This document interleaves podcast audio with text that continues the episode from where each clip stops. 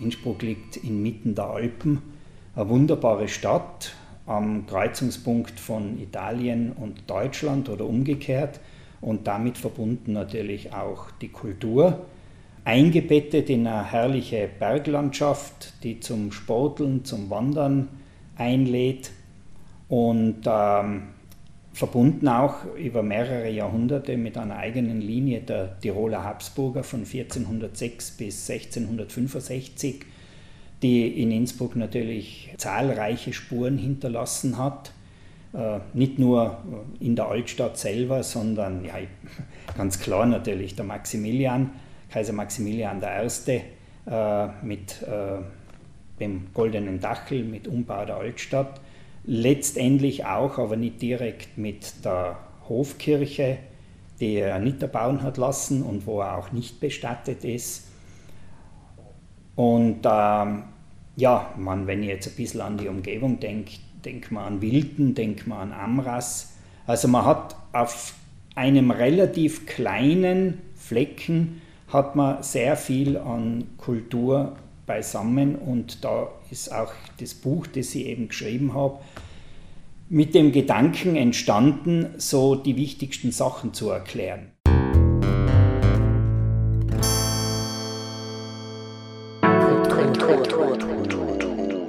Kulturton. Kulturton.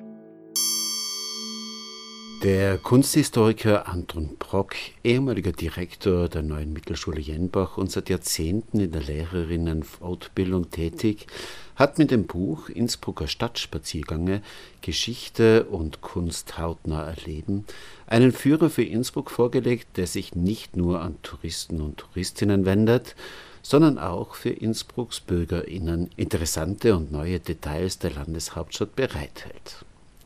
Michael Haupt, der herzlich zum Kulturton auf Freirad, dem Freien Radio Innsbruck, begrüßt, hat Anton Brock getroffen und sich erzählen lassen.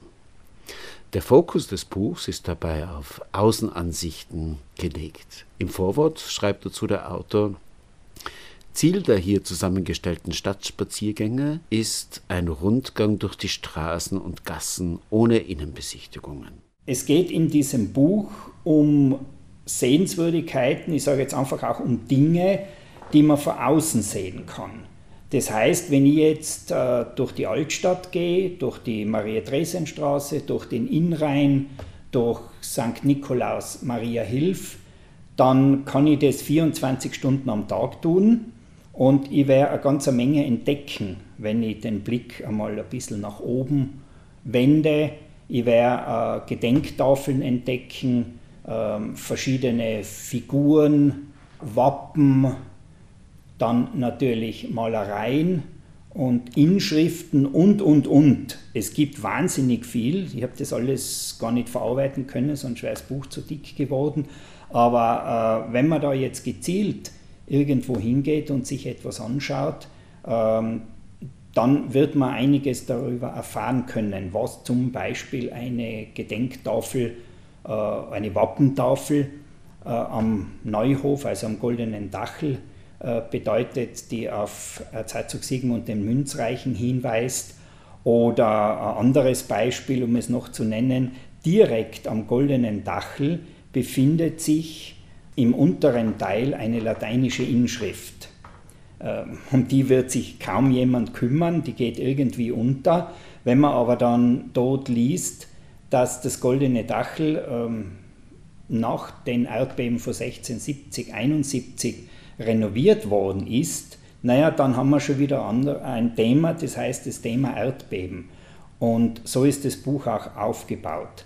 Das heißt, ich nehme ein Wappen, eine Inschrift und, und, und, erkläre das kurz und dann gibt es darüber Hintergrundwissen das Hintergrundwissen, um jetzt noch einmal die zwei Beispiele zu nennen, die ich zuerst schon gesagt habe, die Wappentafel von Sigmund dem Münzreichen äh, soll natürlich dann äh, der Aufhänger sein, dass man sich mit Sigmund genauer auseinandersetzt. Die Inschrift am goldenen Dachel ist der Aufhänger, dass man sich mit Erdbeben in Innsbruck äh, kurz befasst und so weiter. Also da gibt es eine ganze Fülle.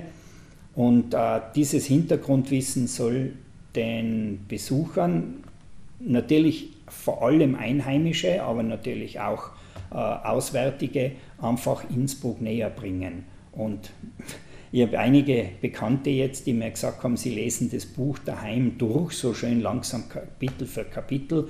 Ja, dann kriegt man also im Laufe des Lesens schon ganz einen guten äh, Einblick, was Innsbruck anbelangt. Ein Tipp vom Autor, wie das Buch am besten zu handhaben ist.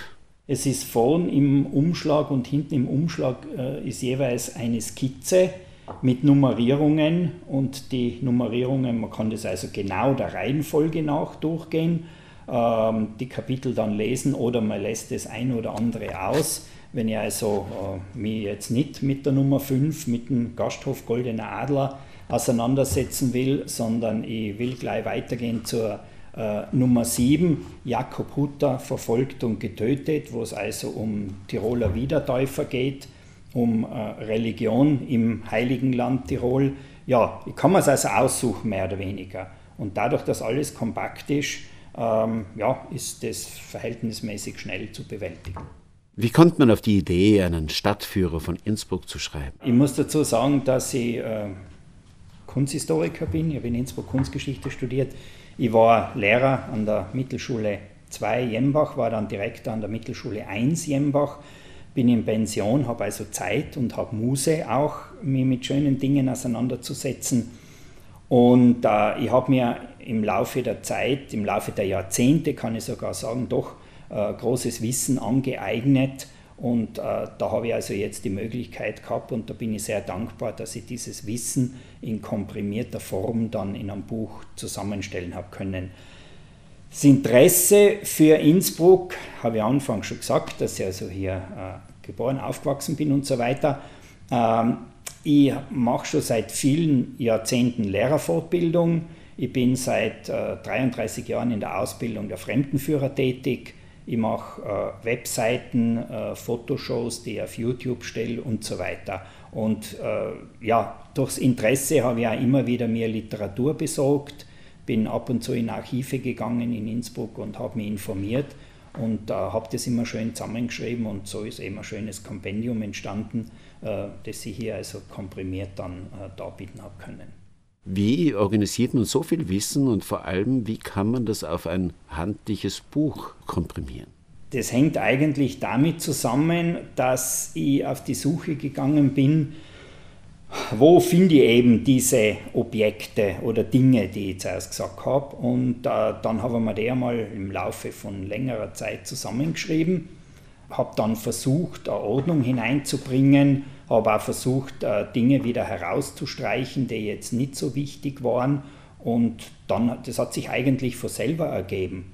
Ich meine, wenn ich jetzt vorm Rathaus stehe und diese schöne Tafel dort sehe mit dem Bürger und mit einer Bürgerin, äh, die hinweisen auf äh, das Stadtrecht, naja, dann ergibt sich irgendwie automatisch Stadtrecht bzw. Leben in der mittelalterlichen Stadt und äh, aufgrund der vorhandenen Literatur äh, lässt sich das alles schön äh, aufbereiten. Wobei natürlich immer im Vordergrund gestanden ist, es muss gekürzt, gekürzt, gekürzt werden, weil äh, beim Buch ist ja immer so, dass ein bestimmtes Maß vorgeschrieben ist und über das sollte man nicht hinausgehen. In diesem Fall hat Anton Brock sein Wissen in 80 Themen auf rund 200 Seiten komprimiert. Aber warum hat er das Buch als eine Folge von Spaziergängen aufgebaut? Der Gedanke in diesem Sinn war, ich fange irgendwo an und ich will also in dem Sinn einen Rundgang machen oder mir Objekte heraussuchen. Der Anfang war halt dann namensgebend irgendwie für mich fast logisch, das ist die Innbrücke gewesen, wo man dann von der Innbrücke ausgeht die Stadtgeschichte beschreibt kurz, die am Anfang als Einleitung gedacht ist und dann geht man in die Altstadt hinein und was sieht man links, was sieht man rechts und das arbeitet man auf. Es ist natürlich so, dass es immer wieder Objekte, Dinge gibt, die sich wiederholen.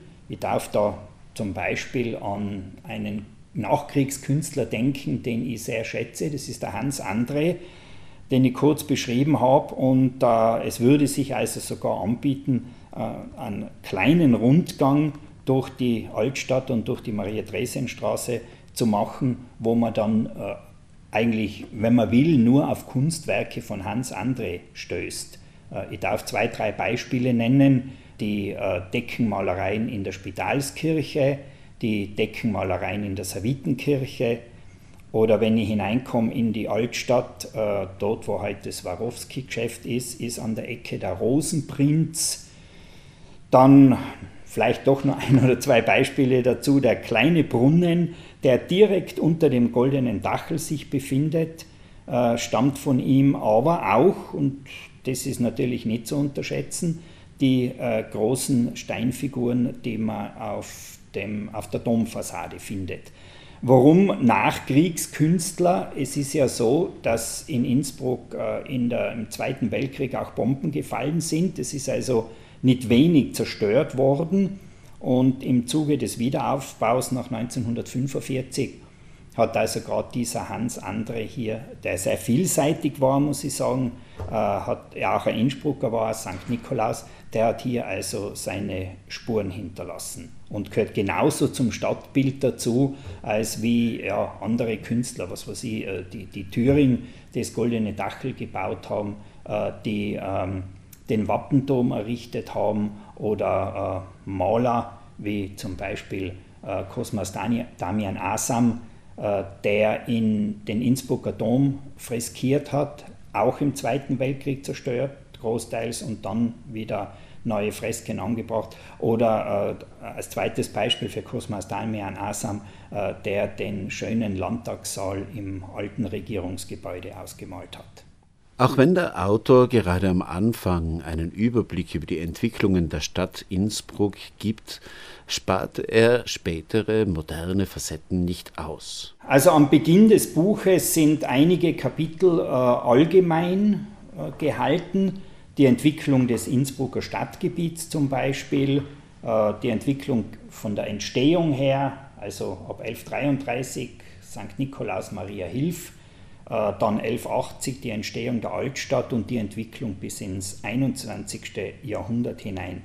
Äh, was auf jeden Fall wichtig ist zu erwähnen, das betrifft jetzt aber fast oder nur am Rande äh, mein Buch, das ist, dass es auch ein modernes Innsbruck gibt, auf das wir wirklich stolz sein können, beginnend so ungefähr mit dem Gebäude der Sovi-Fakultät, dann natürlich die Stationen der Hungerburgbahn, äh, von der Zaha Hadid. Dann äh, kann man noch nennen die Sprungschanze von der Zaha Hadid. Und wenn man gerade durch die Innenstadt geht, ja, Kaufhaus Tirol oder äh, die Rathausgalerien, äh, wo ja wirklich Weltklasse äh, Architekten mitgearbeitet haben, mir ist natürlich schon auch klar, dass äh, sich über manches streiten lässt, ob das jetzt äh, gute, sinnvolle Architektur ist oder nicht. Aber Faktum für mich ist, es gibt ein modernes Innsbruck, das also auch weit über die Tiroler oder über die österreichischen Grenzen hinaus bekannt ist.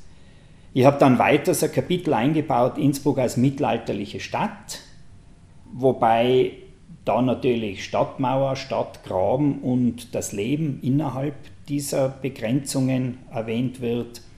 Dann habe ich ganz kurz nur die Tiroler Linie der Habsburger.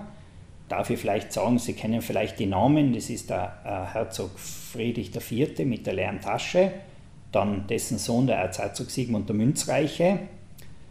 Dann ist eine Unterbrechung, die von Maximilian eingenommen wird, der ja nicht zur eigentlichen Linie der Tiroler Habsburger gehört.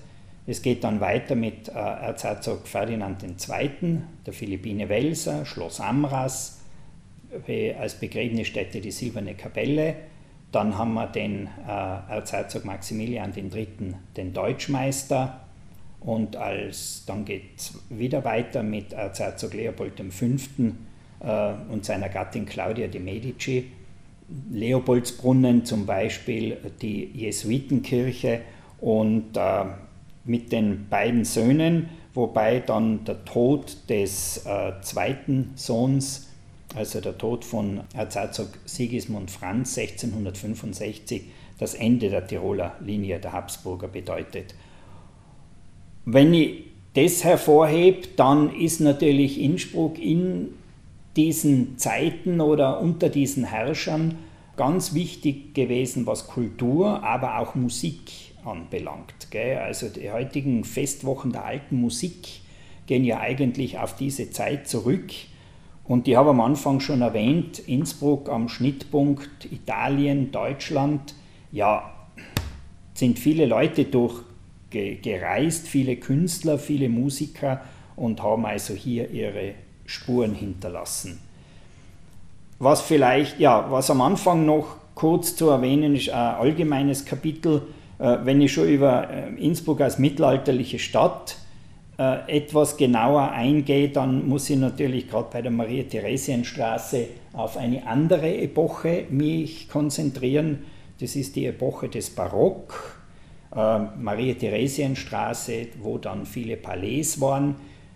Heute erinnert noch das Palais Trapp zum Beispiel dran. Dann haben wir genau gegenüber das alte Landhaus, Bauwerke von Mitgliedern der Familie Gump, also auch aus dieser Epoche.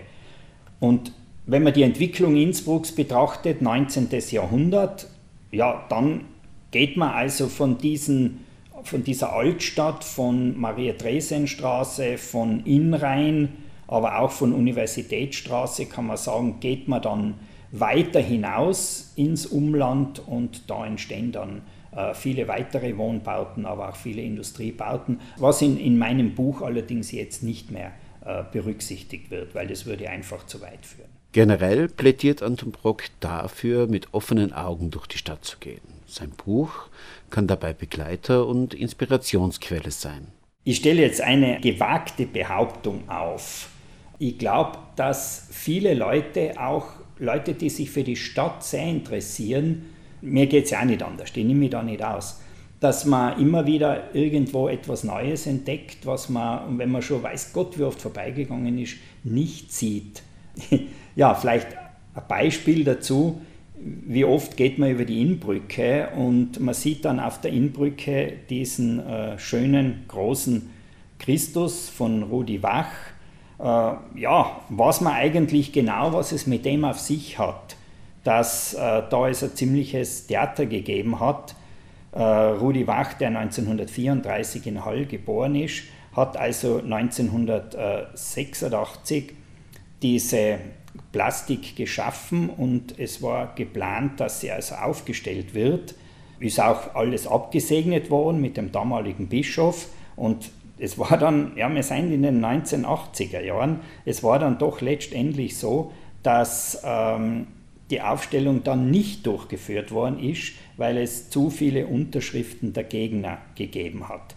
Und man muss auch sagen, wir haben ja in, vor nicht allzu langer Zeit eine sehr mutige Bürgermeisterin gehabt, die dann beschlossen hat, dass nach 21 Jahren der Unterbringung dieses meiner Meinung nach sehr schönen Christus äh, im Hof des Volkskunstmuseums, die dann entschlossen hat, dass eben dieser Wachchristus 2007 auf der Brücke aufgestellt wird. Sie hat auch eine Begründung gegeben, das war ja wichtig, äh, und zwar war die Begründung, dass Innsbruck beim Hochwasser 2005 weitgehend verschont geblieben ist.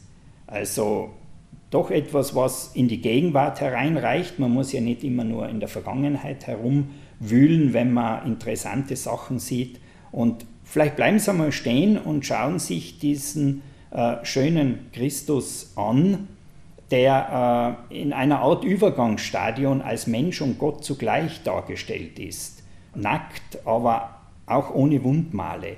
Und vielleicht, wenn man das jetzt Ganze doch wieder ins Historische hinein versetzt, dann muss man sagen, dass es auf Brücken immer wieder äh, Holzkreuze gegeben hat, oder auch Darstellungen eines Johannes Nepomuk. Brücken waren, waren Punkte, wo die Leute zusammengekommen sind. Innsbruck, ja, sagt ja schon sehr viel aus. Und äh, man hat natürlich gebetet, weil die Religion, das ist auch ein Kapitel in meinem Buch, äh, eine ganz wichtige Rolle für die Menschen früher gespielt hat, vielleicht heute auch noch. Und ähm, die Leute haben auf ihren Reisen, auf ihren alltäglichen äh, Begebenheiten auf, während ihrer Arbeit natürlich immer wieder äh, den, die Religion, die Heiligen angerufen und sie um Schutz gebeten. Ein anderes Beispiel widmet sich dem Wappenturm. Wenn Sie durch die Hofgasse gehen, kommen Sie an der Hofburg vorbei und gehen dann hinaus äh, Richtung Hofkirche.